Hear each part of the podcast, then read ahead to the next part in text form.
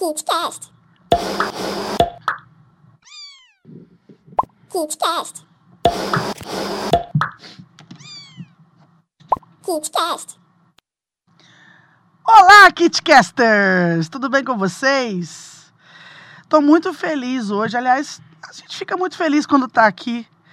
Que a gente vem podendo falar muita coisa que a gente tem vontade de falar para todo mundo, ver reverberar as coisas que a gente tá afim de falar. E hoje a gente vem falar de um tema assim da maior urgência no finalzinho do mês de novembro, que a gente vai falar de de visibilidade negra, no mês da consciência negra. E assim, eu não tenho esse lugar de fala. A única coisa que eu posso fazer é pegar essa voz e jogar a voz para cima, que é o que me resta, né? Porque cada um fala de si. Então, eu posso, o que eu posso falar de mim é que a gente tem muito a aprender, certo? Então, para começar aqui hoje, a gente vai falar de comunidade preta e lifestyle interiorano. Não tinha como a gente não falar disso tendo a nossa queridíssima Emily como apresentadora. Ela hoje está online. E a gente, ela vai falar mais sobre os convidados, que temos aqui novidades. Mas antes disso, vamos soltar a vinhetinha dos nossos patrocinadores. Vai lá, João! Agora a Mondo está na Rua 3, em frente à Praça 9 de Julho, bem no centro da cidade. Venha viver a máxima experiência da fibra ótica. Aproveite a promoção Black Friday na Mondo. Planos incríveis para você navegar com rapidez e tranquilidade. E neste mês de novembro, em qualquer plano da Mondo, a primeira mensalidade é de apenas R$ 9,99. É isso mesmo. A primeira mensalidade só R$ 9,99. E no plano mais turbo com 300 megas você paga somente R$ 9,99 na primeira mensalidade. E ainda leva de brinde uma incrível caixa de som multimídia. Venha para Mondo, Avenida Jorge Tibiriçá, Rua 3, número 780, em frente à Praça 9 de Julho, em Cruzeiro.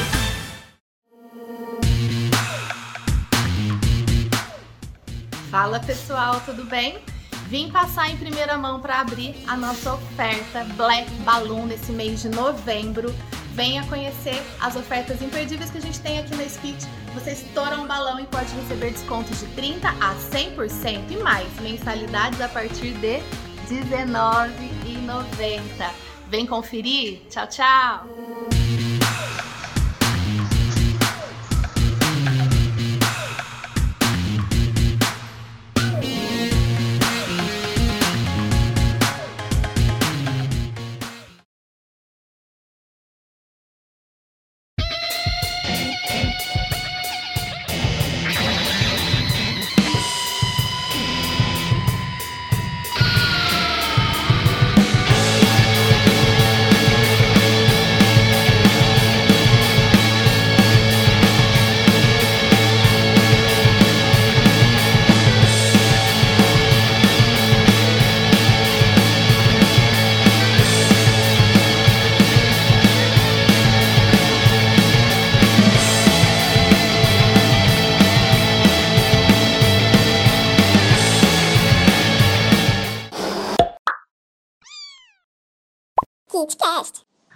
Obrigada pela oportunidade que vocês dão pra gente. Aliás, sem vocês ajudarem a gente, sem a gente também ajudar vocês, ia ser muito difícil a gente fazer esse programa, né? Estamos aqui nesse estúdio maravilhoso, com essa super infraestrutura, que é a JHS Studio.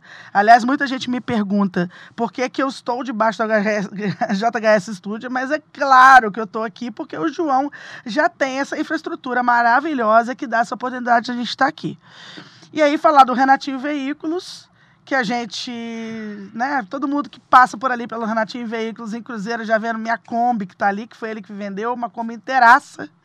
E ele tinha que estar aqui comigo porque ele é um cara que realmente a gente troca muita ideia. Speech Institute, que é da nossa amiga Geisa, que é uma super mulher maravilhosa. E a Geisa, assim, é uma, uma grande amiga, a gente fala muito de branding, fala de marca, a gente fala de, de comunidade. E a gente, a Geisa é uma pessoa extremamente sensível e, e, é- e tem tudo a ver que está aqui com a gente. A Mundo Internet, que sem ela também a gente não estaria aqui hoje, né? Que o nosso amigo Rodrigo, obrigado pela oportunidade, pela interatividade e pela contribuição que faz para a cidade. O Futibir, que é do nosso amigo Fábio Zappa. Aliás, o Fábio Zappa, eu quero mandar um beijão para ele, mais axé. Vamos lá, meu amigo, estamos quase conseguindo. Para quem sabe o que eu estou falando, tem certeza de que a gente vai estar tá aqui torcendo muito por essa família maravilhosa que é a família Zappa.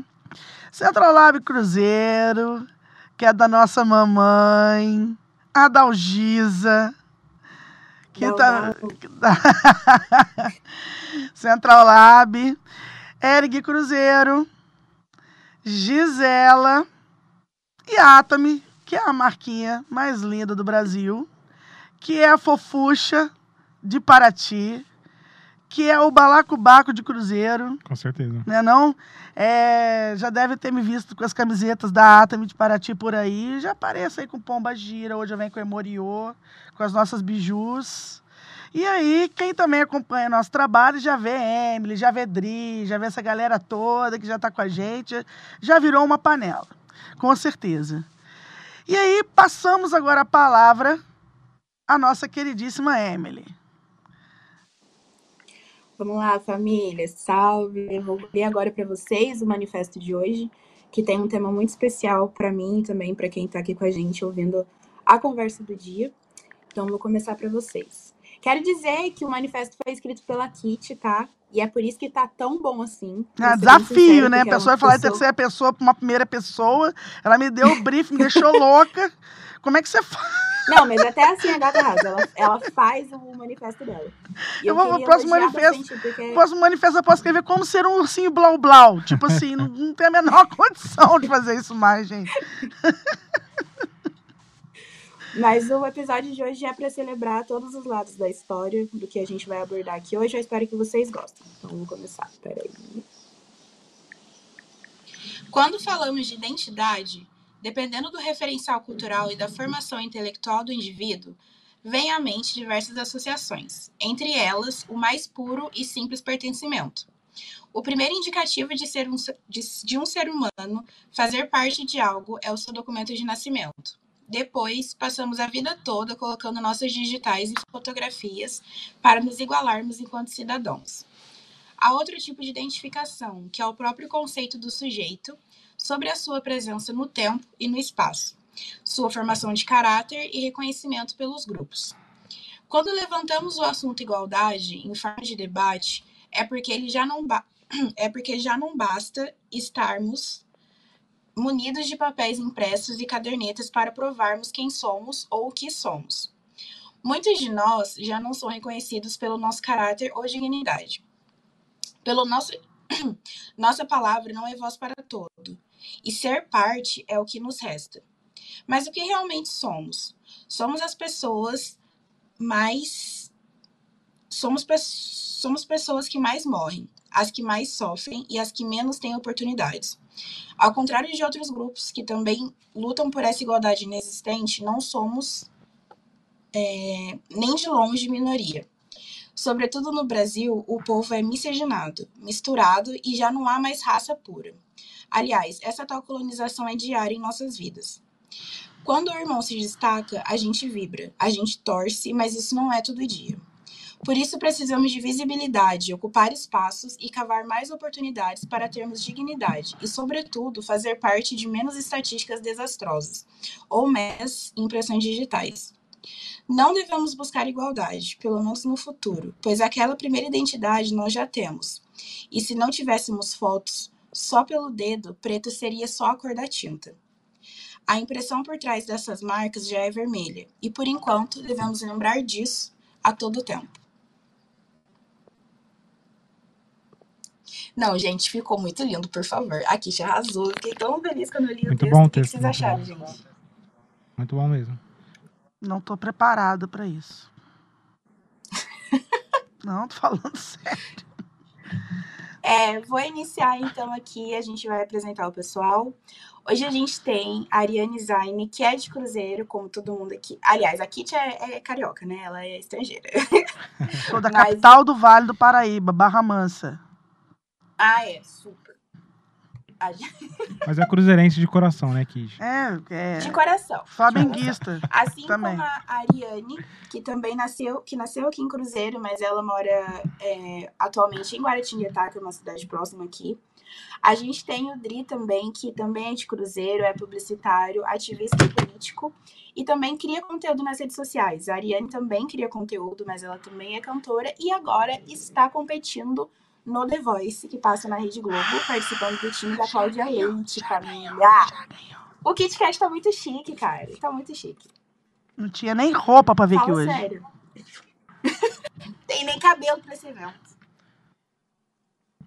O assunto que a gente vai abordar hoje é a questão da comunidade preta versus o lifestyle interiorano que a gente já possui aqui e como é difícil é, alcançar certas oportunidades, alcançar certo tipo de pertencimento. Então, eu vou passar a palavra para o Dri, que nessa última semana fez uma palestra abordando assuntos desse tipo. E eu queria saber para ele o que. Qual foi. Em qual ponto da vida dele foi quando ele se olhou e falou: não, eu sou diferente do meu amiguinho do lado, comigo vai ser diferente e eu tenho que me preparar para isso. Legal. Primeiramente, eu queria dar o, é, boa noite, boa tarde, bom dia para todo mundo que está assistindo a gente, a minha amiga Kitty, a você. E aliás, vocês nem me falaram que tinha uma global aqui, senão eu vim até passar um perfume aqui para estar aqui com vocês. Mas é um prazer estar aqui conversando com vocês, principalmente de um assunto que é, é- que é muito importante para a gente, né? A gente está numa região que eu costumo falar que ela, ela tem uma tendência a anular ah, a gente, a nossa a ancestralidade, a nossa negritude, por conta de uma falácia de uma democracia racial. E foi muito bem falado aí no texto, né? A gente tem identidade e identificação. É, tem um, um autor, um sociólogo famoso, esqueci o nome dele, que ele diz que identidade é como a sociedade é, nos olha, como ela nos, é, nos enxerga. E identificação é como nós nos, nos, nós nos sentimos representados na sociedade. Mas o engraçado, e infelizmente, essas duas definições elas não andam juntas. De- dependendo de onde você está, a sua identidade ela vai ser muito mais importante para a sociedade. E é daí que se, se cria o preconceito, né? E acho muito importante estar falando sobre isso. É, há um momento que eu me percebi negro, assim, é, é muito complicado, né? Primeiro a gente tem que definir o que é ser negro, né? Que é uma coisa que entra muita discussão. É, rola muito, e eu não vou entrar nessas questões de colorismo, mas rola muito preconceito das pessoas falam assim, nossa, mas você não é negro, você é moreno, sabe? Sim. rola muito essas questões, principalmente no interior.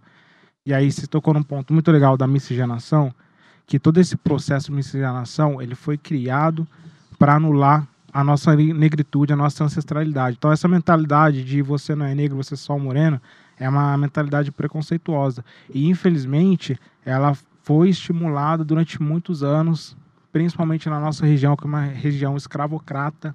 O Vale do Paraíba foi uma das regiões que mais se enriqueceu durante o, o período da, é, acho que 1800 e eu esqueci a data exatamente, mas foi uma região que mais se enriqueceu com a venda de escravos durante o mundo. Pra vocês terem uma ideia, só o Mississippi e o Vale do Paraíba se enriqueceu de uma maneira tão grande com venda de escravos ilegais no mundo, sabe? E isso vem anulando nossa, a nossa ancestralidade.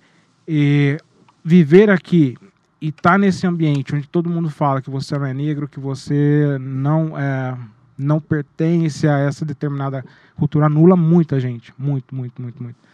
E aí você cresce nessa região, fala assim, bom, beleza, não sou negro, não tenho ancestralidade, tô tranquilo, sou um cara comum, como todo mundo, né? Essa falácia de sermos comum.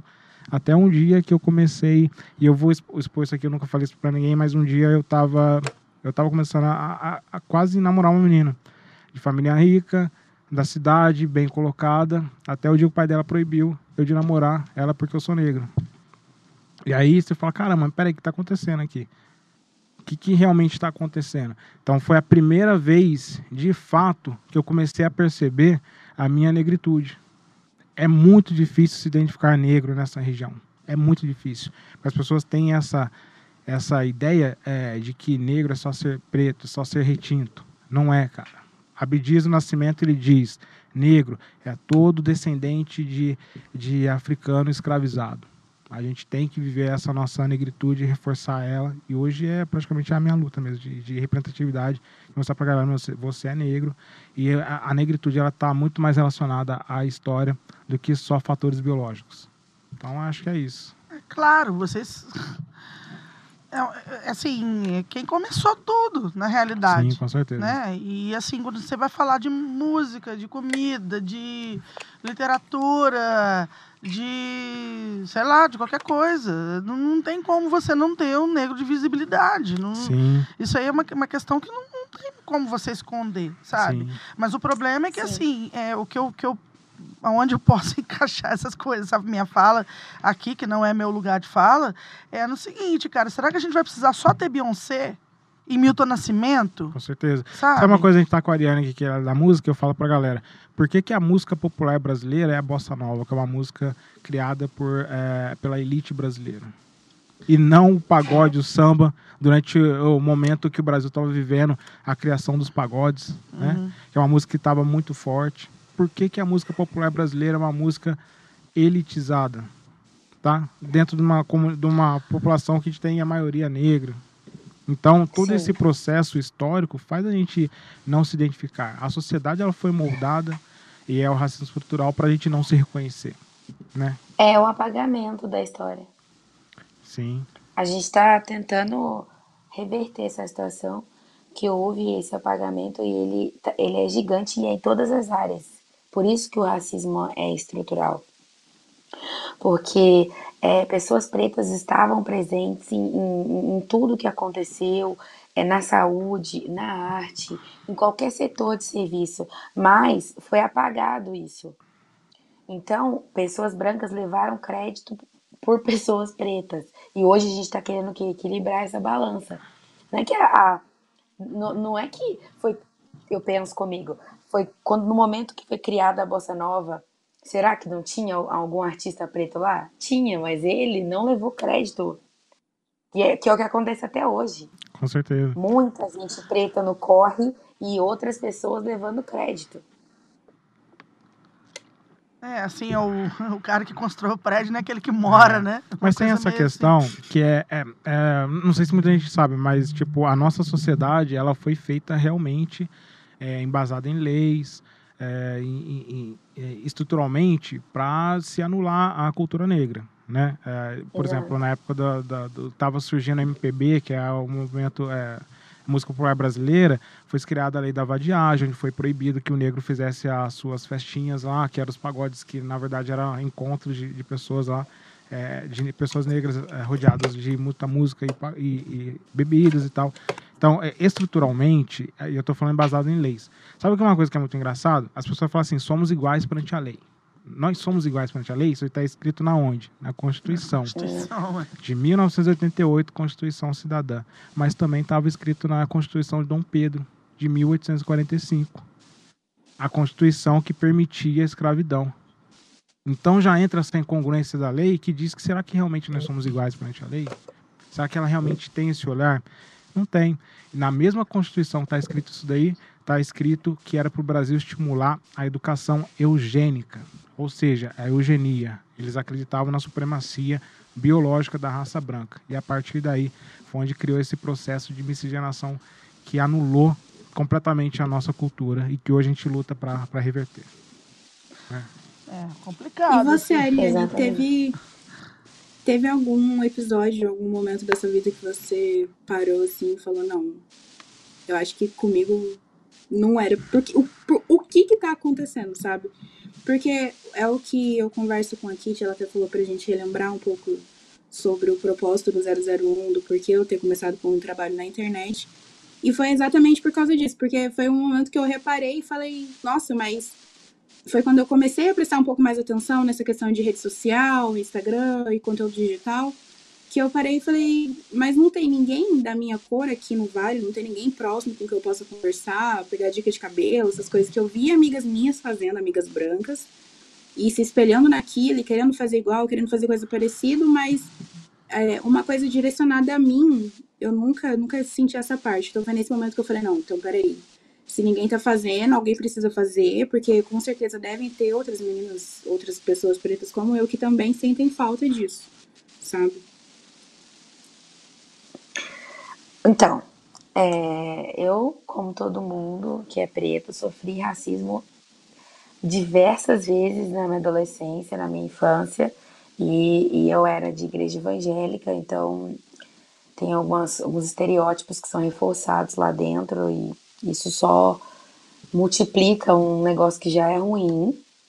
No meu caso, eu, eu mais me assumi, porque eu reproduzia muito racismo, do tipo, como ele começou falando, sobre a gente se embranquecer. Eu tinha esse fator lá em cima, do tipo, eu nem me vi como uma pessoa preta. Eu fazia o, o máximo possível para estar distante disso, e, e, isso era em tudo que eu fazia, no cabelo, é, nas fotos, nos filtros, nas vontades que eu tinha. Maquiagem mais clara.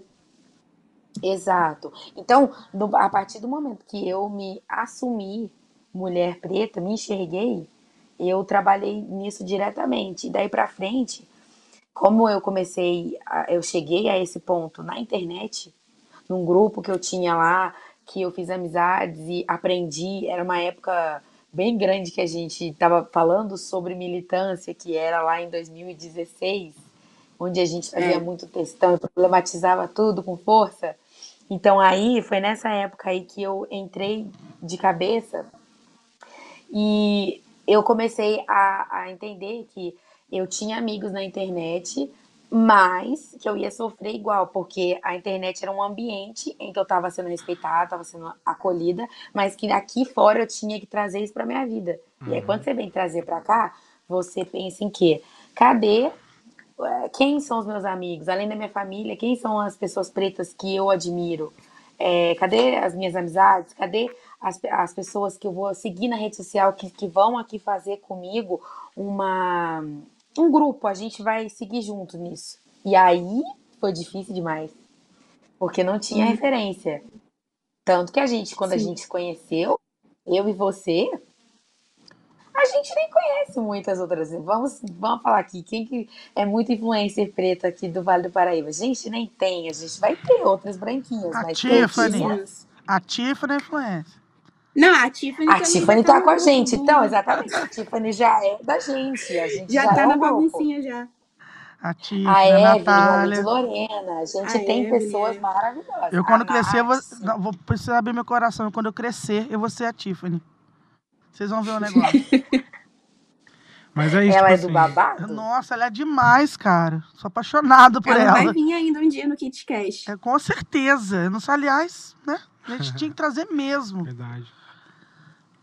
Mas o que eu, tava, é, então... eu, eu, precisava fazer uma pequena incursão aqui.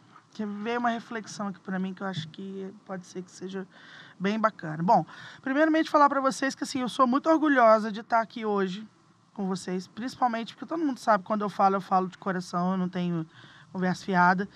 Sim, a primeira vez que eu entrei nesse estúdio foi a convite do Dri, né? Quando, quando, quando o podcast dele ainda estava no ar, parece que ele ainda vai voltar, vamos, depois um a gente vai volto, saber. é porque a gente resolveu dar uns spoilers aqui hoje. Verdade. Aí, aí esse spoiler. Ela já chega jogando a bomba já. Olha, não vai ter nenhum spoiler acerca da, da Ariane, porque a gente não sabe de nada. Verdade. Infelizmente, tentamos até saber quem que vai ganhar o rolê. Mas ela disse que não, que não, não, não dá pra ser. Nem entraram as coisas. Não, aí. ninguém sabe ainda. Ninguém né? sabe, Porque... nem ela. Eu vou acreditar nisso mesmo. Que é a menina que não fala mesmo, a verdade. é verdade. Mas é, um dia eu estava aqui nesse estúdio e, e eu pude falar sobre visibilidade é, homossexual e justamente assim mulheres ocuparem lugares na sociedade nas quais também são denegridas com essa palavra horrorosa, né, que é uma palavra muito feia, inclusive, mas são diminuídas, são preteridas, que também é uma palavra horrorosa, né? Sim. Gente, como é que pode, né? A gente tem palavras é tão ruins no nosso, no nosso é, o estrutural vocabulário, da, da parada, né? Mas assim, de terem mulheres que são depreciadas, assim, que também é uma palavra horrível. Mas assim, enfim, Sim. não vamos achar palavra para, para colocar neste momento. É, e, e assim, a gente estava falando sobre essas questões, né? Uhum. É, e como a retórica ela acontece, né? Porque no momento que você fala que você precisa dar visibilidade, é porque não tem. Certo? Com certeza. Uma pessoa que precisa ser igual, é, ah, somos per, é, iguais perante. A, se você já coloca isso na Constituição, é porque você já, já assume essa igualdade não existe. Sim, com certeza. Certo? E assim tem um pouco a ver com esse, com esse texto que a, que a Emily falou também. Né? E agora, é, tem um assunto que, tem, que vem me incomodado muito, é, e assim, eu não sei o que vocês acham disso, mas é a respeito também da gordofobia. Né? Que, que quando, assim, vamos ser sinceros, tem uma amiga minha que é antropóloga, que falou para mim um dia, que falou assim, que não existe uma pessoa que é racista que ela não seja homofóbica.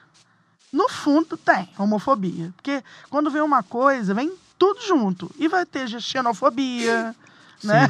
e vai ter misoginia. É o Chernobyl. É o Chernobyl. O Chernobyl. Com certeza. Chernobyl. Com certeza. E aí eu tenho, tô vendo uma, uma certa série da, da televisão, que eu não posso falar de onde que ela é também, mas assim, é, quando fala de modelos, eu falo assim, ah, essa modelo aqui é plus size. Essa modelo é plus size. Ah, porque nós temos um modelo plus size. Ah, porque a modelo que vem é plus size, ela arrebenta e ela plus size. Pô, não dá pra falar só que ela é É um modelo? rótulo que as pessoas ficam criando, né?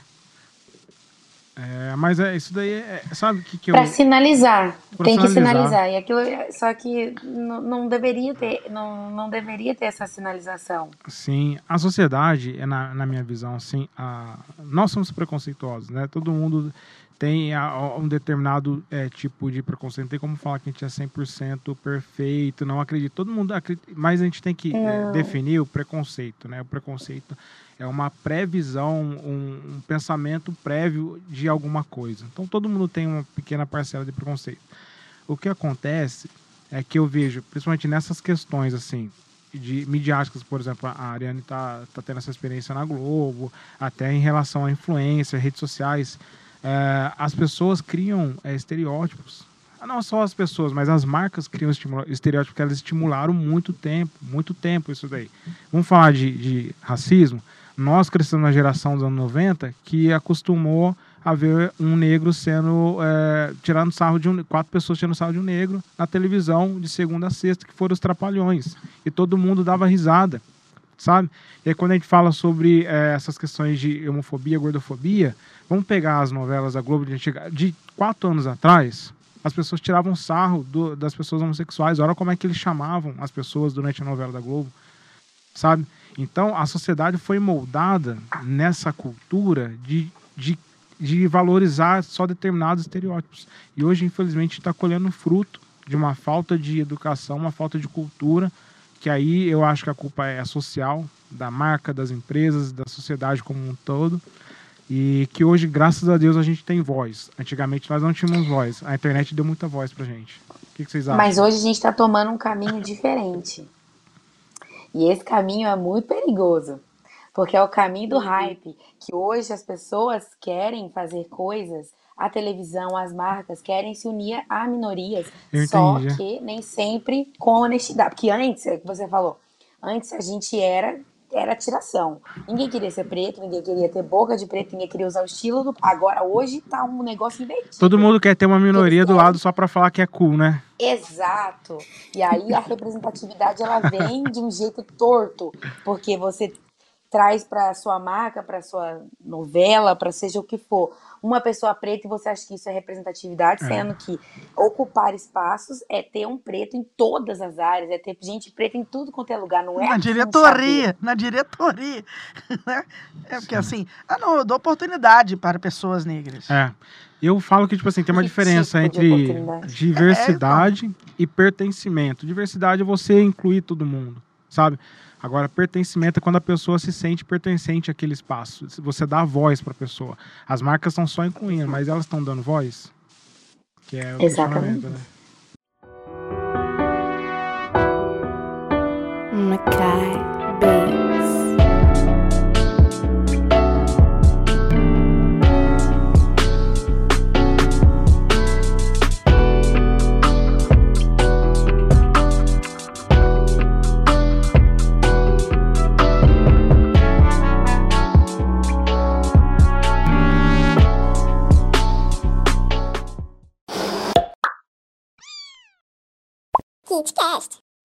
Adri, eu queria voltar para você, porque na semana passada você comentou comigo, né, quando a gente fez convite para o podcast, que você estaria fazendo algumas palestras abordando os assuntos que a gente vai conversar aqui hoje. E eu queria saber de você como que você sentiu o feedback do pessoal que você conversou, o que, que você achou, se mudou alguma coisa de alguns meses ou anos para cá, porque eu pelo menos é, senti um, uma falta assim de conhecimento às vezes das pessoas. Você, a pessoa até quer saber, mas ela realmente nunca teve acesso àquilo. Então eu queria saber o que, que você achou do pessoal, que você trocou ideia. Então, foi, foi uma experiência maravilhosa, porque, tipo, é, muitas das pessoas, elas, elas não compreendem o que é o, as pautas negras, né? É, as pautas negras parece que elas são discutidas só pelas pessoas negras, elas têm que ser discutidas pelas pessoas brancas, porque quem comete o, preconceito, o racismo são as pessoas brancas, né?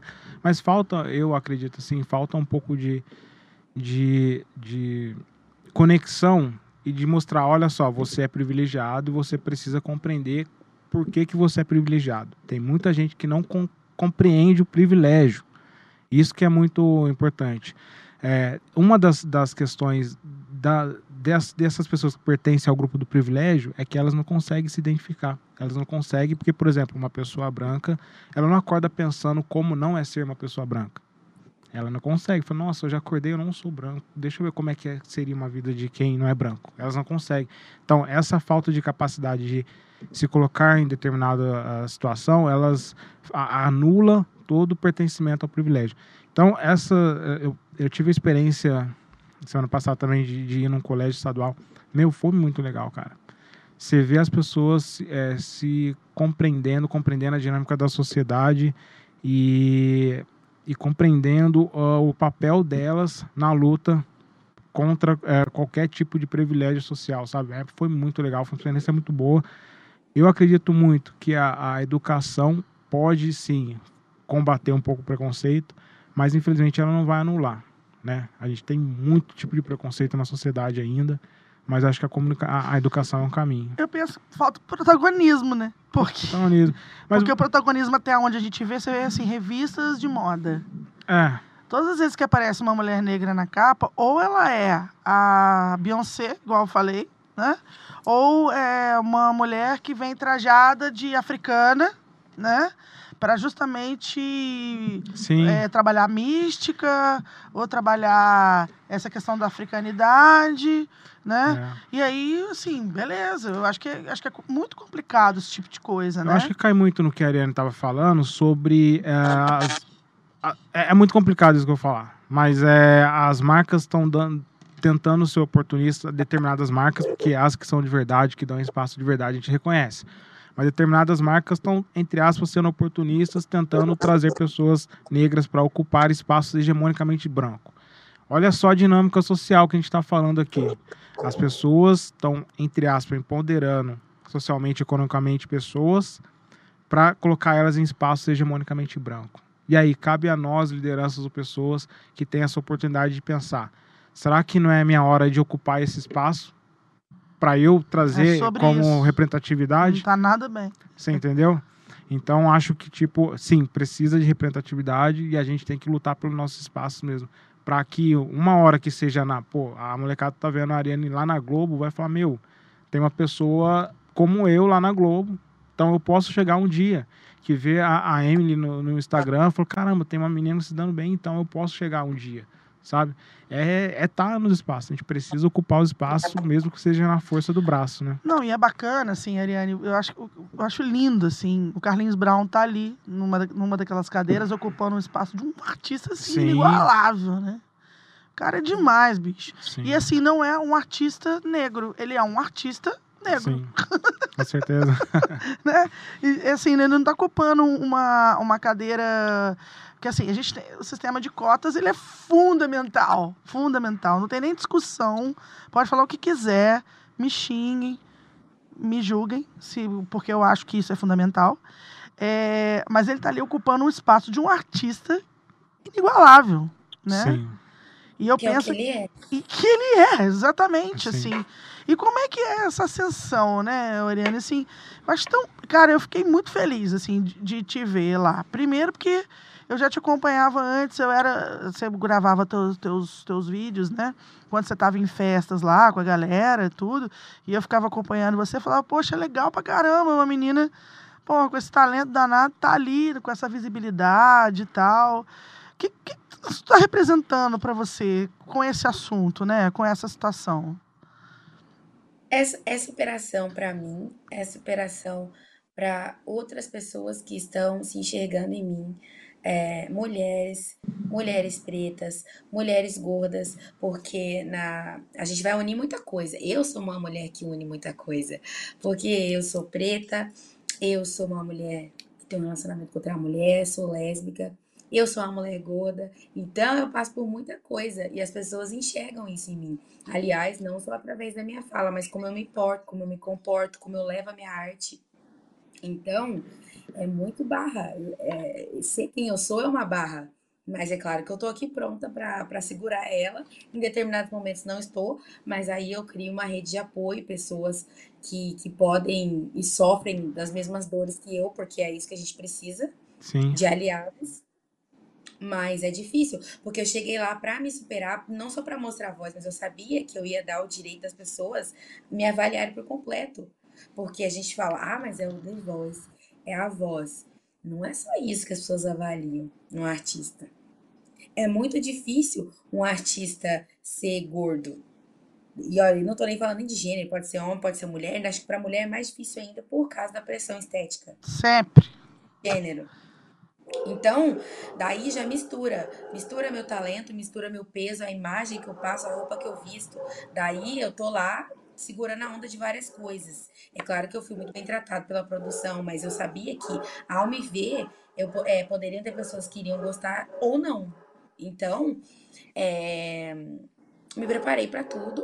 Tá, tem sido muito mais positivo do que negativo, mas é, tudo tem os lados e, e eu tô disposta. Aliás, eu tô disposta a desconstruir esse, essa questão de que para você cantar, para você ter talento, você precisa mudar, no caso necessariamente emagrecer. Que branca eu não posso ficar, né? Então a gente tem que falar muito da, da pressão, que as pessoas vão, ih, mas você vai ficar, vai ficar gorda mesmo? Como é que vai ser? Então, é muita coisa aí para lidar que eu não tô nem um pouco preocupada. Aliás, eu nem dou abertura para ninguém falar disso, que é uma coisa que impõe muito respeito, né? Que é quando a gente deixa, dá o direito das pessoas falarem do seu corpo, elas fazem É. a festa, mas quando você coloca as pessoas no lugar que elas têm que ficar, já muda muita coisa também. Ô, Ari, cê- Ariane, desculpa. É, você estava falando uma coisa que eu acho que é muito importante.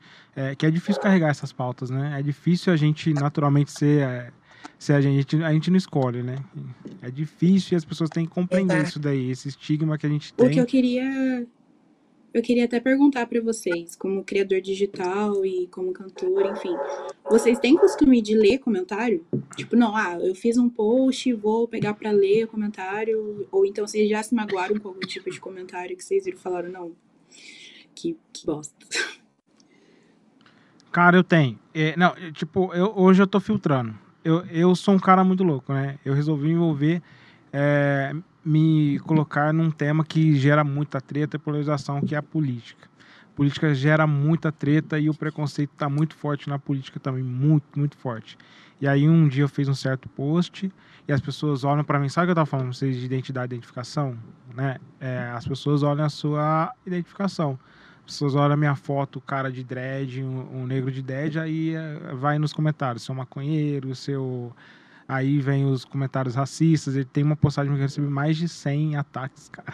E aí é pesado. Vem um. Você dá aquela. O povo tá sabendo que é crime essas coisas, não? Então, ou você sabe, mas o povo tá nem aí pra essas questões não de. tá de- nem aí. É o que a gente falou, né? A pessoa se sente mais segura atrás do celular. Sente segura. E vem muito fake também comentando, sabe? Sim.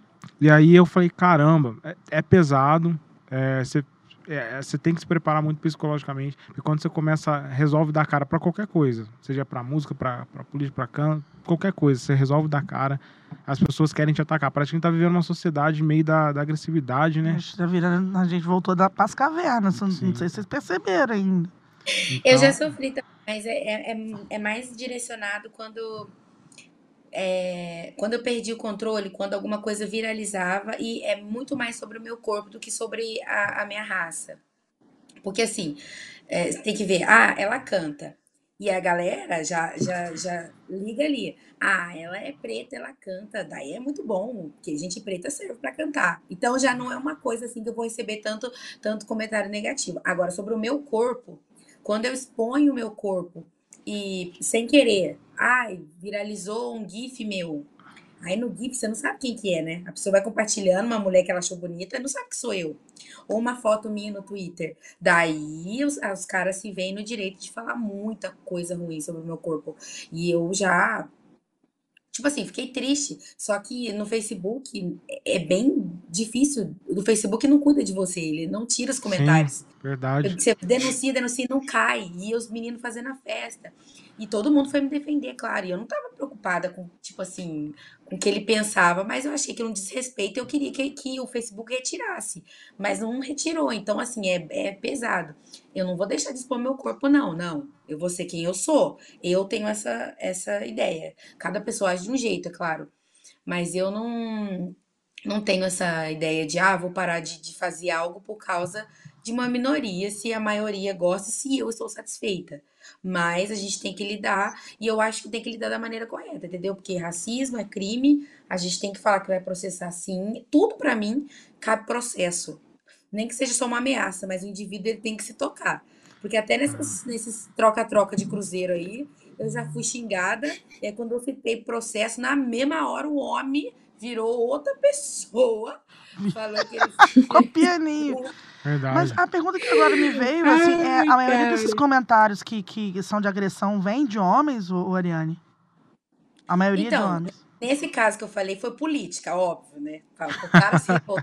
Eu falei assim pra ele, por que, que você tá preocupado? Na, na verdade, era um, era um post sobre o Tami. E eles bravos porque o Tami tinha saído numa, numa é, publicidade como pai. Ah, foi no Eu dia falei dos assim, pais, se não me cara, engano. Cara, você não tem nada pra fazer na sua casa, do tipo lavar a louça, fazer alguma coisa aí na sua casa de interessante pra você vir fazer esse comentário? Daí ele já ficou muito bravo. Falou: "Quem é você? Que não sei o quê?". Daí me chamou de sapato grande. Eu falei: "Cara, mas eu sou sapatona mesmo. Não entendi onde você quer chegar".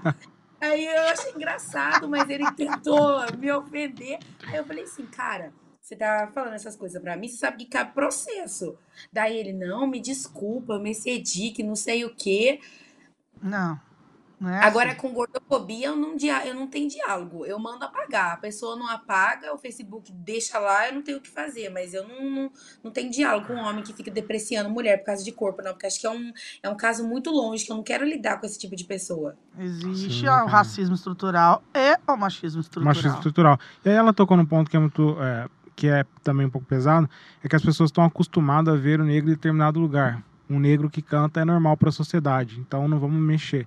Agora, um negro que no mercado de, de ações, por exemplo, é algo anormal para a sociedade. E aí as pessoas tendem a também, é um tipo de, de racismo também, né?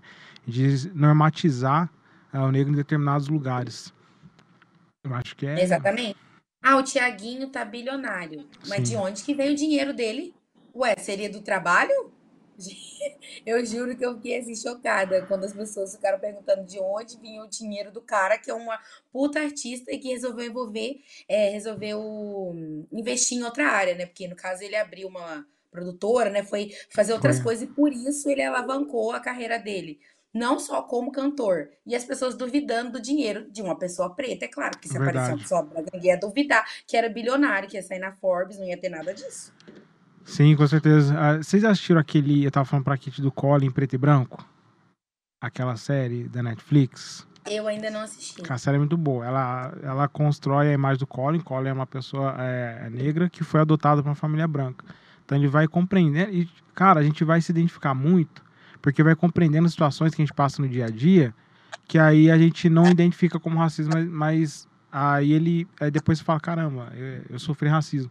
Por exemplo, no cabelo. Eu fiquei 15 anos da minha vida tentando alisar o cabelo, que era normal, porque todo mundo tinha é, tinha o seu topetezinho e eu era o único cara que não tinha o topetezinho, não conseguia deixar o cabelo igual da molecada, sabe? E aí, por isso que eu assumi os dreads hoje. O dread, pra mim, é muito mais de representatividade do que só estética. É, eu assumindo a minha, a minha negritude, a minha ancestralidade, falando para a sociedade: se você não gosta, azar do, de você e do seu preconceito. Esse sou eu e isso é o que eu represento.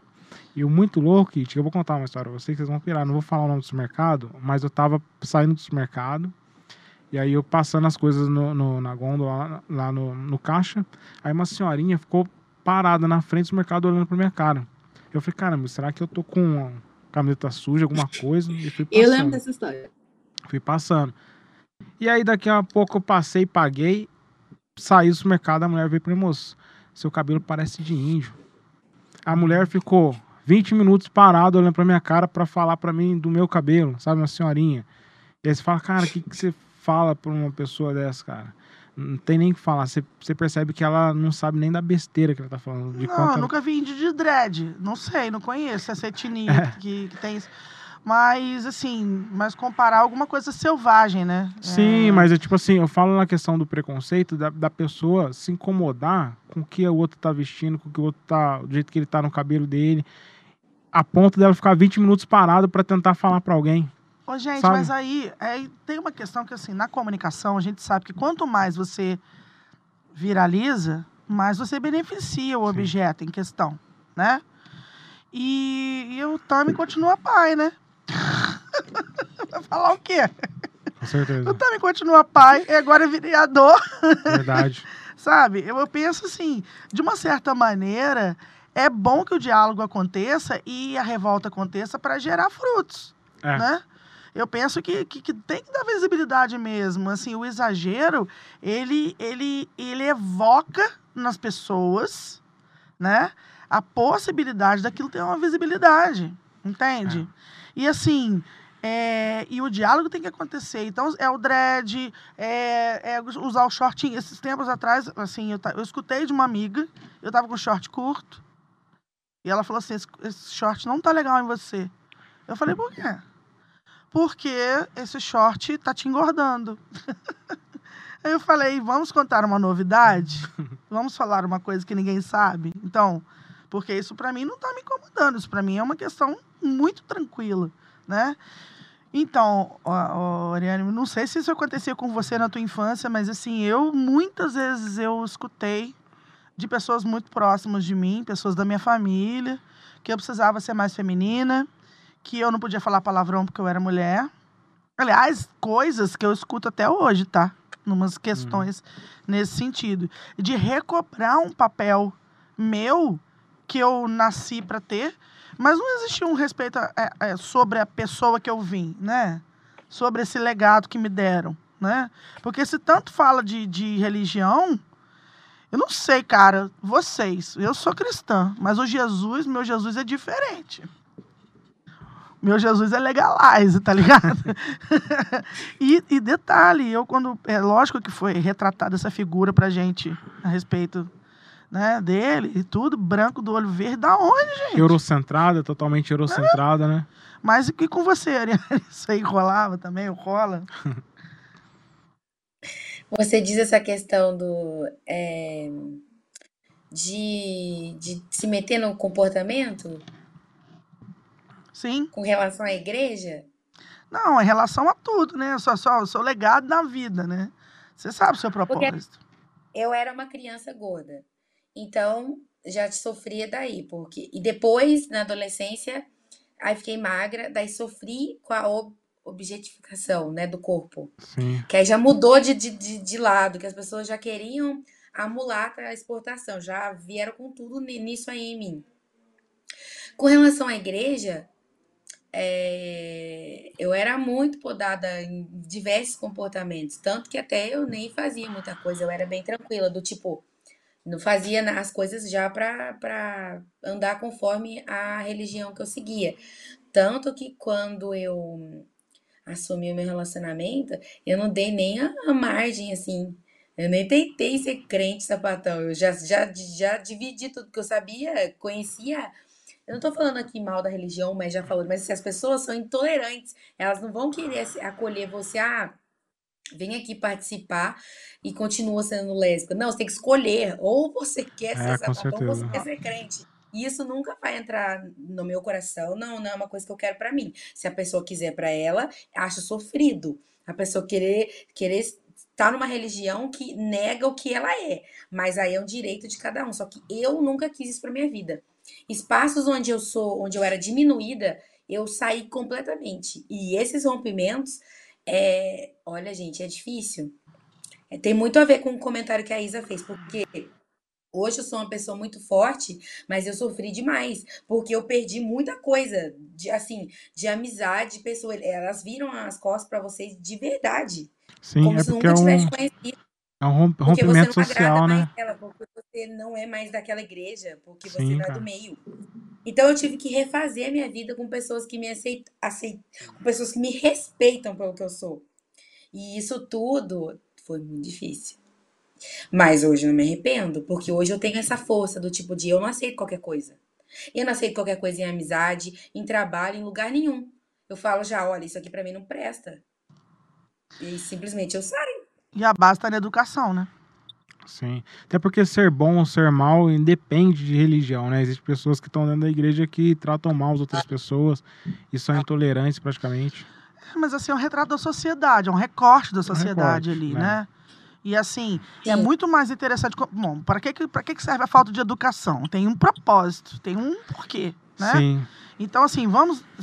Se eu te dou acesso à educação, eu vou te dar a liberdade, eu vou, eu vou abrir tua mente, aí para você ter escolhas. Você vai ter conhecimento, conhecimento político, conhecimento Sim. religioso, porque a gente sofre muito com intolerância e as pessoas, nada que vem do preto agrada, inclusive a Eu- religião. Então é muita, é muita ignorância. Eu acho que tem esse lance da intolerância, ele é o mais pesado. Tem, eu postei esse tempo do- dois fatos, né? Um de uma pastora de, do Rio de Janeiro, que tava falando que a gente tem que parar de falar essas coisas de, de preto. Ela falou exatamente assim: essas coisas de ser preto, você tem que parar. E a mulher viralizou. Ela falou dentro do altar sobre essas questões. E o outro foi. Tá usando a voz dela para fazer cagada, né? Eu não A entendo isso, gente. E a outra vez foi Ai, o, um padre. Ó, pra você ver. é, então não, não, é, não depende de ser evangélico, ser católico. A intolerância está em todas as religiões, está na pessoa, não está na religião. E a outra foi um padre que estava falando pra galera que se o Bolsonaro perder a eleição, eh, vai acabar com a igreja católica. Uma falácia, uma mentira, né? Enfim. Vai acabar com o Vaticano. Vai acabar com o Vaticano, né? As pessoas entram numa... Vaticano perdeu tudo. O drama do Papa. É, Vendendo marmita. E aí é, é muito ó, o, o homem querendo controlar a vida do outro homem, não é Deus tentando É, ué, mudar a é pessoa. organismo de controle, a Mas, falta de mas esse educação. discurso, esse discurso cai no quê? O que, que ela queria dizer, essa pastora? Eu sei bem o que ela quer dizer, a gente sabe. Ela queria dizer o seguinte: vocês têm que parar de falar de minoria, de assuntos, porque ela quer dizer o quê? Aquele papinho, sabe aquele papinho assim, ó, você não é preto, você não é branco, você é apenas de Deus. Ser humano, né? Eu, não te- eu vejo você como Perante ser humano, Deus você somos não tem todos cor. iguais. E aí É. a pessoa não sabe a merda que tá falando, grandes disparates. É uma merda muito grande, cara. Eu coisa. Po- posso falar de umas questões históricas que eu acho que é importante a galera saber. Existia um movimento de eugenia no Brasil e aquele quadro lá, Redenção de Can. Se você está assistindo agora, procura Redenção de Can e vocês vão ver. Ele retrata muito o que aconteceu no Brasil, que é uma senhora negra com uma filha é, já um pouco menos retinta e com um neto branco, que a senhora toda feliz porque o neto nasceu mais branco, né? Isso daí é no Brasil. Existe um movimento eugenista que envolveu artistas da época. Quem mais investiu no movimento eugenista no Brasil foi Monteiro Lobato. Não sei se vocês sabem disso. Foi o cara que mais investiu nesse projeto de que acreditava que o branco tinha superioridade na raça negra. E isso se tornou leis, tá? Por pesquisa isso daí se tornaram leis e fortaleceram essa ideia de miscigenação. Então, gente, a gente está falando o que aconteceu aqui embasado em leis, história, não é achismo.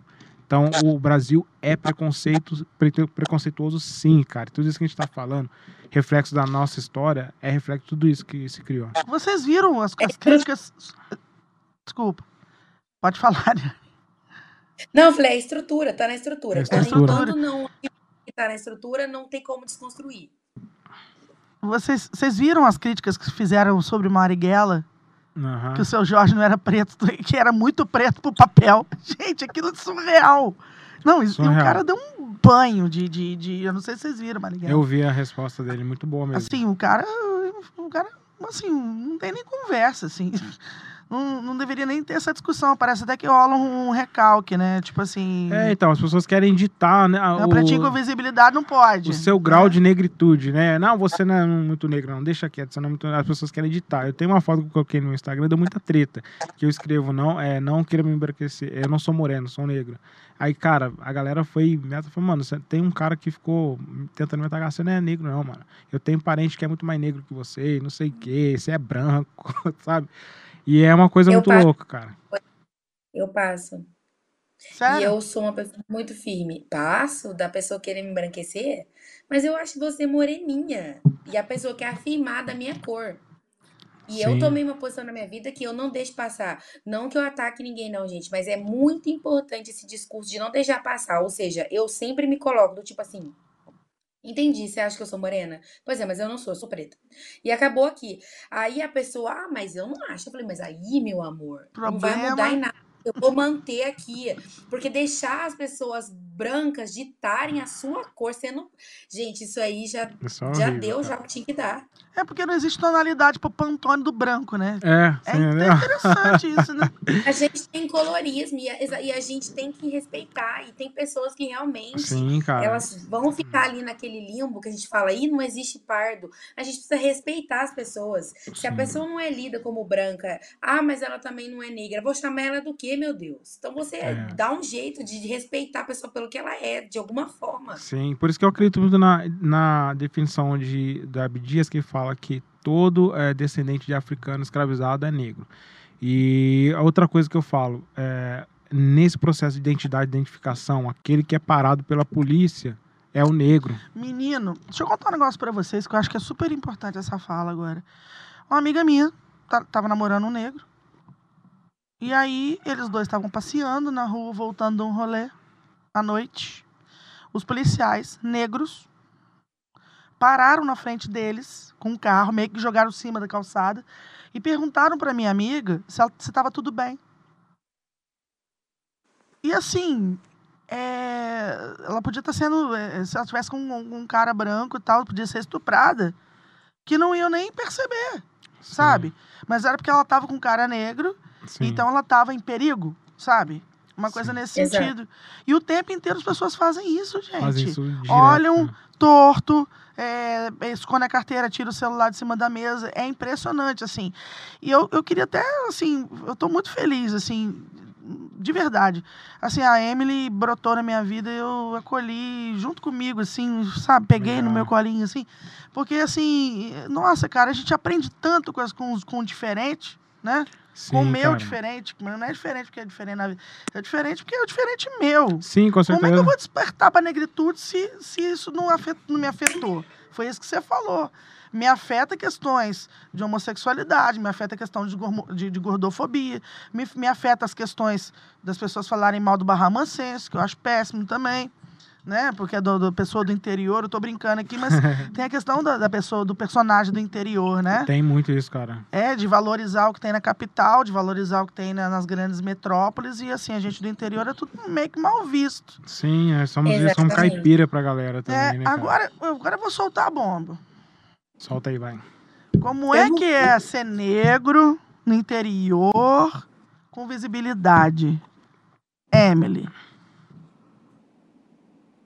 Ah, como é que é ser negro no interior com visibilidade? Difícil. Mais difícil do que o normal, às vezes. Me conte, Era nesse- sobre. Então, isso era uma coisa que eu até queria falar, porque até o momento a gente falou sobre política, falou um pouco sobre religião, sobre as mídias. E o meu sentimento, pelo menos, não sei vocês, Adri, Ariane e Dri, mas o meu sentimento como uma mulher preta que mora no interior é que nas nossas cidades as coisas meio que se resumem de uma maneira muito conjunta. Então, a gente é apagado de todos os lados e de uma maneira muito muito mais velada, não muito mais velada, mas é uma maneira diferente do que acontece com as pessoas na capital, sabe? Muitas das vezes eles têm certos problemas lá que a gente não tem, e a gente tem certos problemas que eles não têm.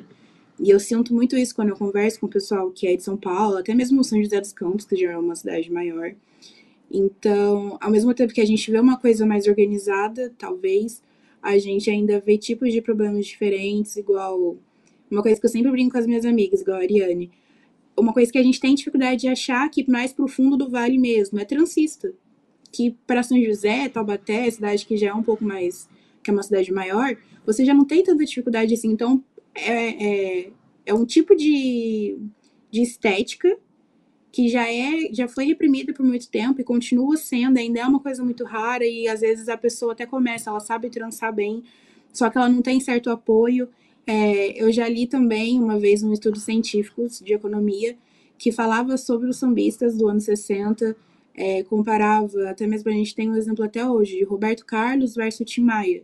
Então, assim, como as pessoas da própria comunidade nunca souberam muito bem, nunca aprenderam, né? Nunca foi ensinado pra gente como administrar tudo isso. Então, a gente, nesse estudo, ele apontava que os sambistas pretos, eles tinham muito mais dificuldade de saber investir o patrimônio, patrimônio de saber girar essa grana e fazer com que ela girasse e desse mais frutos. Então, eu acho que, assim, a gente vive muito num, num limbo, assim, às vezes, sabe? Entre esses dois pontos. Nossa, interessante isso, hein? Sim, com certeza. É, essa questão da. É, é, existe um movimento chamado Black Money, né? Que é o dinheiro negro. A gente Sim. tem, a- eu acho que esse conceito de aquilombar, acho que ele surgiu com Abdias também, né? É uma coisa que a gente, que a gente vê muito. Eu tenho uma, um- uma visão de que, tipo, a gente vive aqui no interior uma, demo, uma um, a falácia da democracia racial muito forte. Muito forte mesmo. Ah, mas não tem racismo. É isso.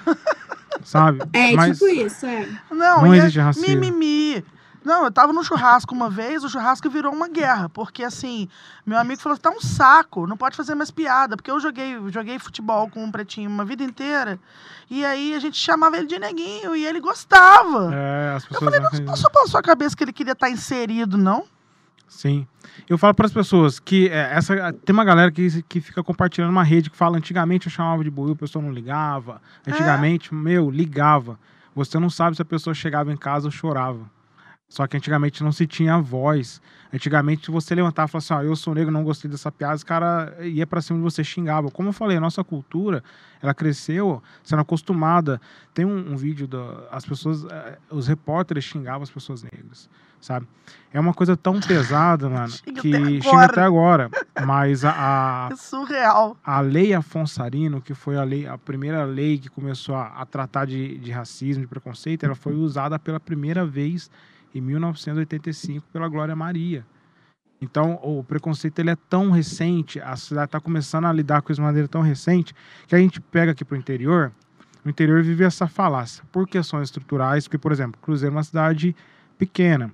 Então, a mobilidade urbana aqui é muito mais fácil do que, por exemplo, Grande São Paulo. Aqui a gente não, não cria centros segmentados de classes econômicas. Não sei se você consegue compreender. Se abrir um barzinho novo ali, todas as classes vão pro barzinho. Todo mundo vai pro barzinho.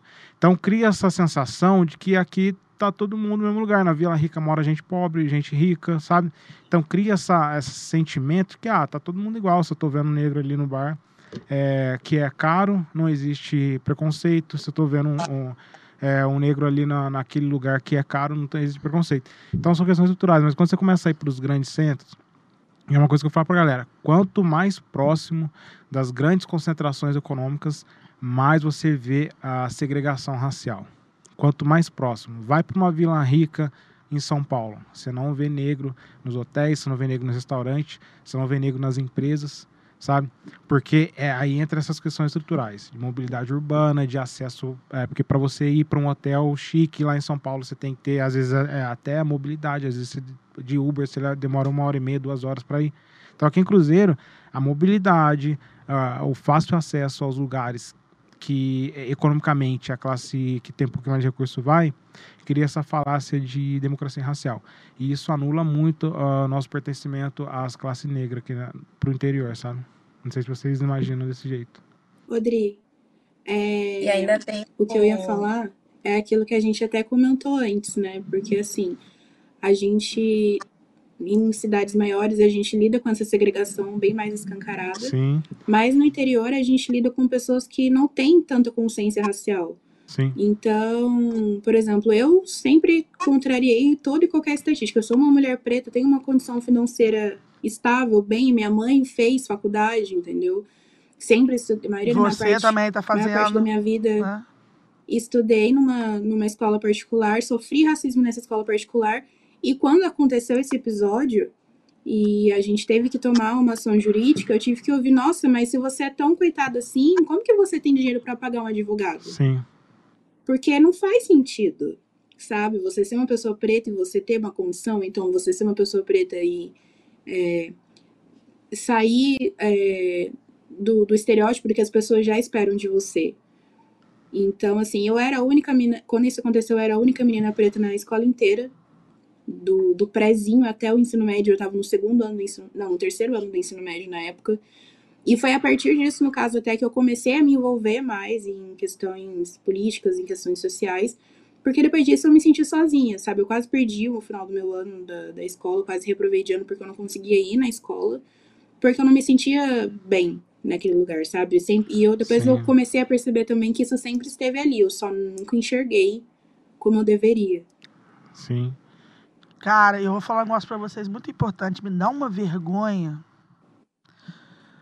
Sem brincadeira, porque cê- você falou que o preconceito tá dentro da gente. A gente tem isso o Sim, tempo inteiro. certeza. E assim, você tá falando isso agora, cara. Me dá uma vergonha do que eu já passei, do que das coisas que eu já fiz também, sabe? Sim. E Mas eu- assim, s- eu- é, rola uma redenção, sem brincadeira, Rola. porque é, é assim, de, de- de oportunidade da gente escutar o outro, sabe? E da pessoa não ter voz, a pessoa precisar falar e não ter voz. Gente, câncer de garganta, dá na pessoa. Mas isso é é tão forte, sabe, Kit? Que, tipo, a- até o próprio negro não se enxerga negro. E aqui no interior é muito forte isso daí, muito forte. Eu, eu conheço, eu tenho amigos, eu vou contar pra vocês, vocês vão até dar risada, muito mais retinto do que eu, que fala, meu, eu não sou negro, não. Eu não preciso me envolver com essas paradas, sabe? Por conta disso. O poste mijando no cachorro, mais uma vez. Assim, Só que é, É. sabe? Mulher que diz que não, que não precisa de, de, de feminismo. Gente, esses dias eu escutei na internet isso. Eu ando deletando umas coisas também, sabe? Eu tô, tô precisando parar de sofrer. Só que são pessoas Mas que. isso aí é que pessoa vive- reproduzindo o curso, mas não sabe o que está reproduzindo. Não sabe Sabe o que o que tá falando? Aí são pessoas que vivem nessa bolha. Nossa, sabe? garota, você vota. É, ué. Presta atenção, Sim. né? Mas são pessoas que vivem nessa bolha. E aí a hora que elas um dia e eu quero que eu quero que as pessoas fur, furem essa bolha, porque quando elas furarem essa bolha, quer dizer que elas estão ascendendo socialmente, né? Furem essa bolha e comecem para fora. Aí você vai bater de frente, na, vai bater a cara de frente no preconceito, seja eh, contra LGBT, seja contra a gordofobia, contra o racismo. Mas o, o preconceito ele está muito mais escancarado em cidades aonde se existe uma concentração maior de, eh, de poder econômico, sabe? E, infelizmente a gente vive essa democracia, falsa democracia social e racial aqui no interior, que anula muita gente. É, ao contrário do que a gente pensava, uma pessoa que tem mais ascensão social, é negra, é tão passa por situações muito mais drásticas até quase do que as O pessoas que que têm conta menos não acesso. é no- o econômico, é a raça. É o fator raça, ele Sim. É o É prevalece. fator raça.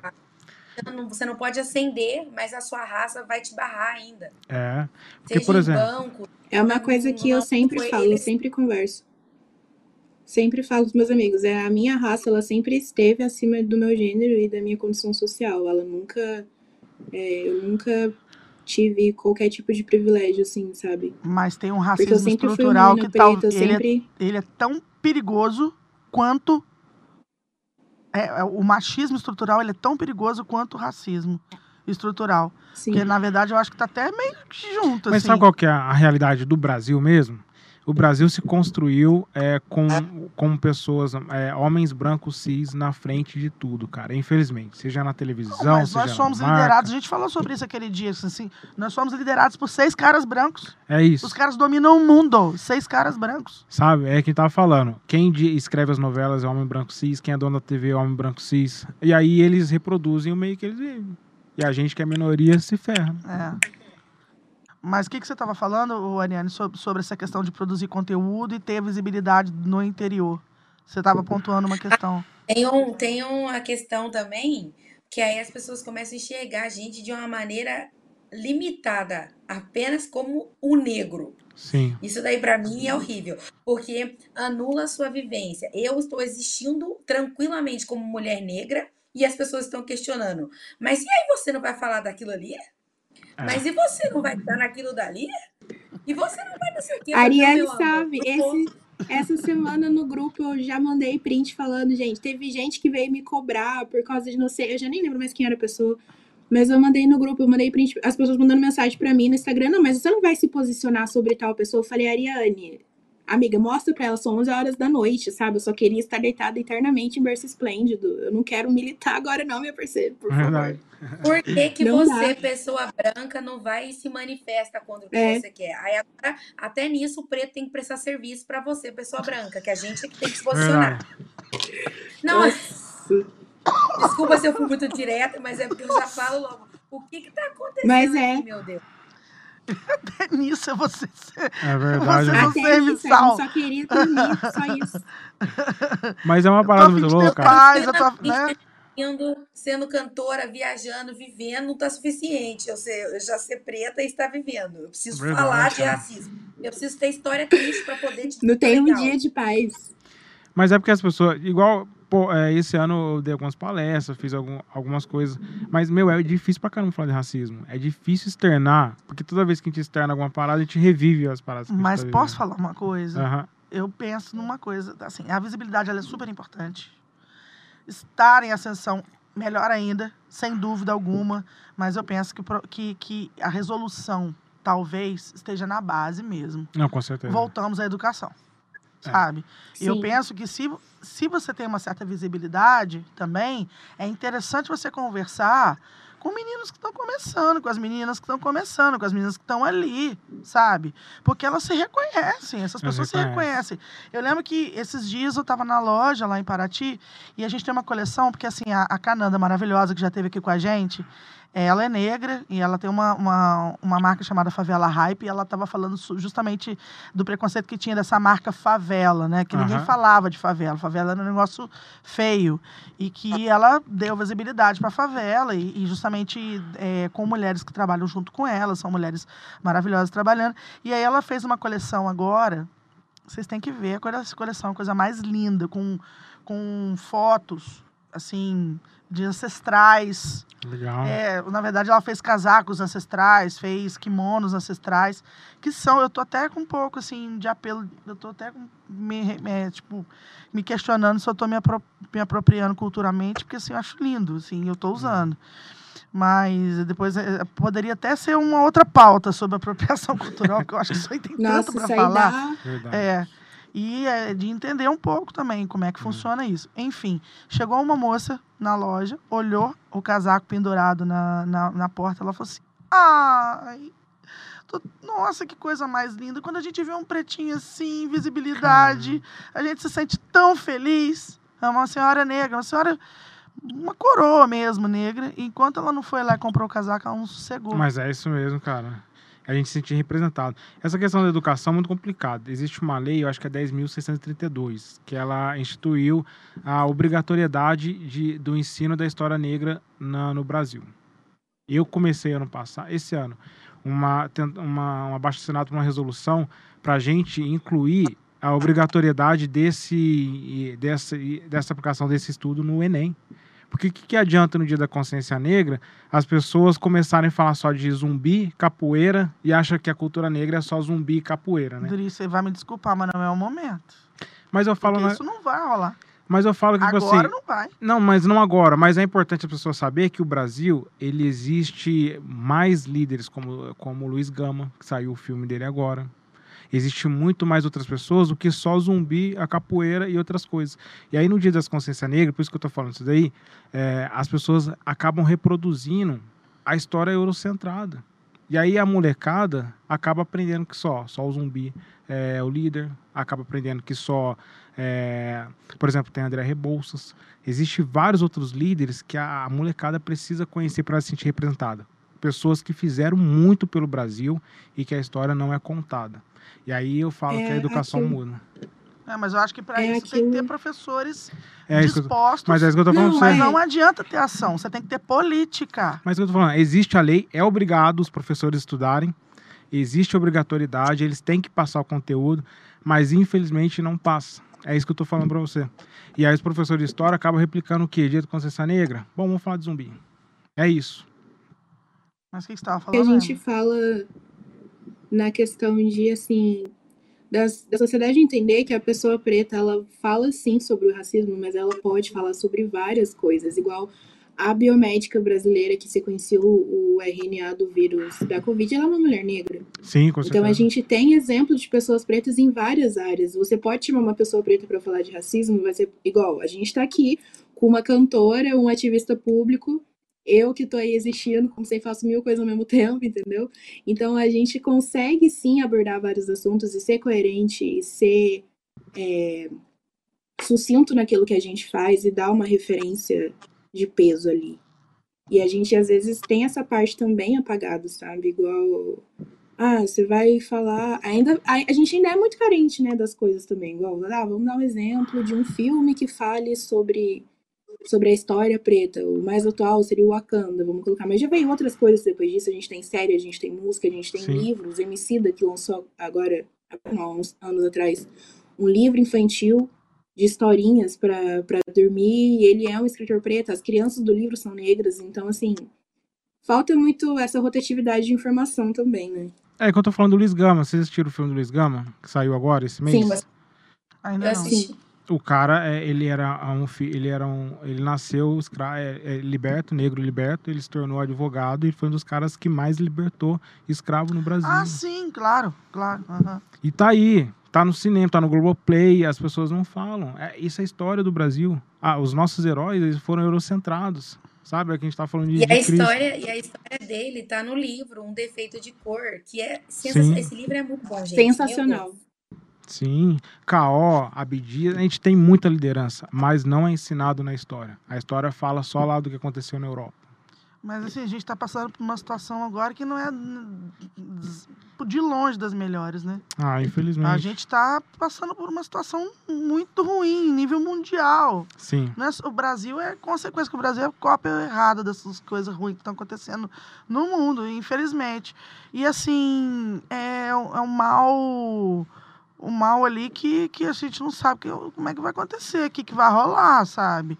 E é justamente, vamos tirar a educação do povo. É, e é justamente isso que está rolando. E eu, como professora aqui, que eu sempre me posiciono como professora, a gente tem que, a gente tem que tomar bastante cuidado em, em dar justamente crédito para as pessoas e dar visibilidade e conversar e trazer esses diálogos. Eu não consigo me isentar de assuntos polêmicos na minha sala de aula. Eu não consigo deixar de falar de, de, de, de questões que a gente está falando aqui agora, entende? Quando começa a falar alguma coisa em sala de aula, já vem logo. "Ah!" já fala um monte de coisa, porque a gente tem que dialogar e é dentro da universidade que, que as coisas acontecem. Esses dias o Freixo falou isso foi. Que é que é dentro da universidade que os diálogos acontecem, né? E que em gestões passadas os negros chegaram à universidade, né? Foi, E foi uma cara. possibilidade dos negros chegarem. E de a gente precisar de sistema de cota. você é professor de Sabe? comunicação. Comunicação é uma área elitizada, a gente sabe, infelizmente. Não, o diálogo Sim, é elitizado, Mas a em- bandeira é elitizada. São pessoas que têm consciência sim, e são pessoas que foram educadas. sim. Sinto muito, sabe? O ambiente Esse é- acadêmico em si é, É, muito É, é, é elitizado. É, Adoece ainda é elitizado. Assim, Em a- 2012 o discurso é elite. Eu fiz a faculdade em 2012, cara. Eu, eu era um dos únicos negros da, da faculdade. Então é, é aquilo que a gente fala de diversidade e pertencimento, né? Hoje as cotas deram certo, existe pesquisa, não tem como falar que a cota não deu certo. As cotas deram certo, incluiu muita gente. Se algumas pessoas ficaram endividadas, aí é outro problema, aí é problema político. Mas socialmente as cotas deram muito certo. E é uma política que tem que estimular mesmo. É, falaram de, de- a cota ia segregar muito mais. Não, cara, Cara, eu acho que tava gente, morrendo de cara. medo do negro tomar esse espaço, Sim, sabe? De com certeza. Histórica. É para equilibrar uma balança que nunca esteve equilibrada. Eu acho que isso é uma coisa também que foi tirada da gente, assim como aspectos culturais. Eu não sei vocês, mas quando eu estava no fundamental, eu ouvi que matemática não era coisa de mulher. Que eu nunca. Eu tenho muita. Gente, eu não sei matemática básica, tá? Sendo bem sincera aqui com vocês agora. Porque é, desde pequena eu ouço que matemática não é coisa de mulher, que ciência não é coisa de mulher, que nunca seria uma matéria fácil, porque ah, realmente você não foi feito para isso, sabe? Então, quando a gente entra no ambiente acadêmico, a gente sente muita diferença, a gente. É, tem aquela coisa de síndrome do impostor, que o pessoal de, de psicologia fala Sim, bastante é sobre forte, também, né? porque a gente se sente invalidado, a gente não, não se sente pertencente àquele ambiente, sabe? E isso também tem vários outros aspectos, desde questão é, econômica, né, social, onde você mora, quanto que você pode pagar, se você tem dinheiro para transporte, alimentação e tudo aquilo que a gente já sabe, né? Nossa, fundamental você ter falado isso. Verdade. Ô, gente, infelizmente a gente vai precisar finalizar. A gente poderia falar sobre esse assunto muito tempo, aliás, a gente também tem muito para aprender. E eu vou prometer para vou prometer para a galera que está tá ouvindo a gente que a gente vai colocar links e leituras e, e coisas para as pessoas se informarem. Legal. Porque acho que está faltando um, também um pouco de, de, de informação aí, né? Não é só ficar falando, Sim. né? Então a gente vai meter uns, uns links lá, vamos, vamos colocar um conteúdo ali. Bom, a gente não soube ainda, né, se, se a Ariane vai para a final, que na verdade. verdade... Ninguém sabe, ninguém sabe. Ninguém sabe, né? Ninguém sabe. Nem Mas sabe. já vou dizer para você que eu queria muito que você estivesse na final, tá? E que você ganhasse essa bagaça. Porque não é só porque é, assim, você está aqui com a gente agora, não. Que eu quero glamour, não. Quero glamour também. Mas assim, é... você é um, muito. Não sou eu que tenho que te falar isso, você já sabe, né? Parece que a gente tem que ficar falando para os outros. Não, eu acredito mesmo que você é uma, uma um talento, assim, que está sendo descoberto, né? Agora Aqui a gente já sabia do seu talento e agora está em nível nacional e eu acho que isso vai ser muito legal para você. Assim, você é uma menina encantadora, muito maneira, né? E que é, assim, luta todos os dias para também ter o que você está tendo, né? E ter essa visibilidade também. Né?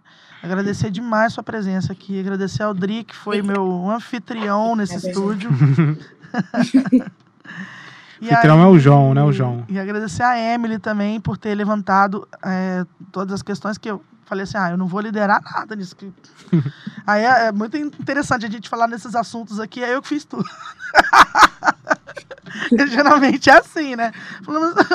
É assim, vamos falar de feminilidade? Só tem macho no estúdio fazendo as coisas. Verdade. não dá, né? E tá, e assim, a gente, eu aprendo todos os dias com ela, tá com a Natália também, que tá perto da gente. Assim, a gente troca muita ideia, agradecer demais a isso, a vocês, né? E eu queria dar as últimas palavras aí para vocês. Vamos lá. Bom, queria agradecer demais que tinha o espaço, é, agradecer muito a gente ter se conectado. Eu sei que é, é muito importante isso que está rolando. A gente tem que conversar, tem que dialogar, tem que passar conhecimento para as pessoas. Agradecer demais a Amy pelo, pelo convite, obrigado mesmo. É, você é uma pessoa que é referência e eu desejo demais que você continue aí crescendo nas suas redes. A Ari, se Deus quiser, vai ganhar esse programa aí. É, desejo boa sorte. E eu quero vai falar pagar você, cerveja pra gente. Vai pagar cerveja pra gente. E muita sorte mesmo. É, é, vocês duas, como mulheres pretas, vocês têm uma representatividade muito forte, muito forte mesmo. E continue com essa força aí que a gente precisa. Obrigado a todo mundo que está assistindo. Obrigado pelo convite. Viu? Ariane. Gente, obrigada. Obrigada por tudo, pela torcida, pelo carinho comigo. Amiga, a gente tá sempre juntas. Amy, nossa, obrigada por tudo. Amo você demais. Eu te admiro. Acho que a gente tem essa admiração mútua. Isso é muito importante. E hoje eu tive a oportunidade de conhecer o, o Dri. Falei certo? Isso. E foi um prazer. foi um prazer muito grande. E também te conhecer, Kit. Falei certo? Falou. Conhecer vocês aqui hoje, porque a gente não se conhece pessoalmente, a gente está se conhecendo Verdade. nesse espaço. E para mim foi muito prazeroso dividir aqui esse papo com vocês. Já já tenho carinho E é claro, né, gente? Eu tô lutando lá, tentando me superar como artista, assim. É pedir demais que eu ganhe, mas só de estar lá pra mim já, já significa demais, sabe? Tô muito feliz. É, chega onde eu cheguei. Vamos ver os próximos, os próximos capítulos. Se eu tivesse de frente com o Lulu Santos, eu desmaiava. Desmaiava. Tô amando a Claudinha Leite, É, que ela te escolheu, né? verdade. Linda. E aí, nossa anfitriã? Ah, gente, eu fiquei feliz de, de todo mundo ter vindo. Ainda faltou a Marcela, né, que é líder do nosso núcleo de consciência negra daqui de Cruzeiro. Ela infelizmente ficou doente, não pôde participar, mas eu tenho certeza que a gente vai ter mais alguma conversa para trazer ela aqui. A internet não ajudou muito hoje, mas hoje foi de longe também um dos meus episódios favoritos. Espero que vocês tenham gostado. E a gente, como a Kate falou, a gente vai criar um conteúdo em cima do que foi conversado hoje. Vamos trazer umas refs bem legal para vocês, que o pessoal curte bastante quando a gente traz link, foto e também complementa a conversa. E é isso, o canal tá sempre aberto aqui para vocês. Quando vocês quiserem trocar uma ideia, quando a Ariane for é, pagar a cerveja pra gente fazer um churrasco, a gente faz uma live, entendeu? Pra Isso. estar concretizando ali. E é isso. Vamos monetizar, né? Sim. É, hoje a gente fez isso aqui só pra, né? Pra ganhar esse. Esse garantir, só né? Ganhar churrasco, né? É. Gente, queria Delícias. agradecer demais também aos nossos ouvintes, a galera que estava aqui, os nossos protagonizadores aí da nossa, do nosso sucesso. Se é que a gente ainda tem, já, já tem algum, mas eu acredito que sim, né? E assim, a oportunidade de estar aqui. É, o motivo da gente ter esse podcast, ele é para trabalhar conteúdo de uma maneira geral, para fins diversos. E se vocês quiserem contribuir, é muito bem-vindo. É, espalhem para as pessoas, compartilhem com seus amigos, porque a gente, a nossa intenção aqui é trabalhar assuntos polêmicos, sim, mas falar sobre comunicação, porque nós nascemos, isso é inerente ao ser humano. E é muito bacana ter estar debaixo desse canal do Johnny Cast, que é quem conhece o João é um, é, sabe que ele é um cara assim generosíssimo com as pessoas que estão perto dele, né? E o Faroficha, DJ Farofa, A melhor equipe, né? a melhor tem. equipe que tem, não tem igual. Não tem igual. E agradecer ao Fábio Zappa também de ter colocado essa galera na minha vida, porque ele é um grande amigo e assim a gente vai formando essa rede, né? Verdade. formando essa rede de gente boa. E eu penso que é assim que Verdade. as coisas funcionam. A gente aprende, a gente se desenvolve, a gente cresce. Eu tenho muito para crescer ainda, estou aprendendo também pra caramba, os toques que todo mundo está me dando, né? Vou aprender a gostar da câmera, se Deus quiser. sem Ai, precisar, e sem vendo. precisar emagrecer muito, né, Ariane? Não precisa nada. Valeu, gente. Obrigadão. Um abraço, gente. Boa noite. Beijo. Beijo.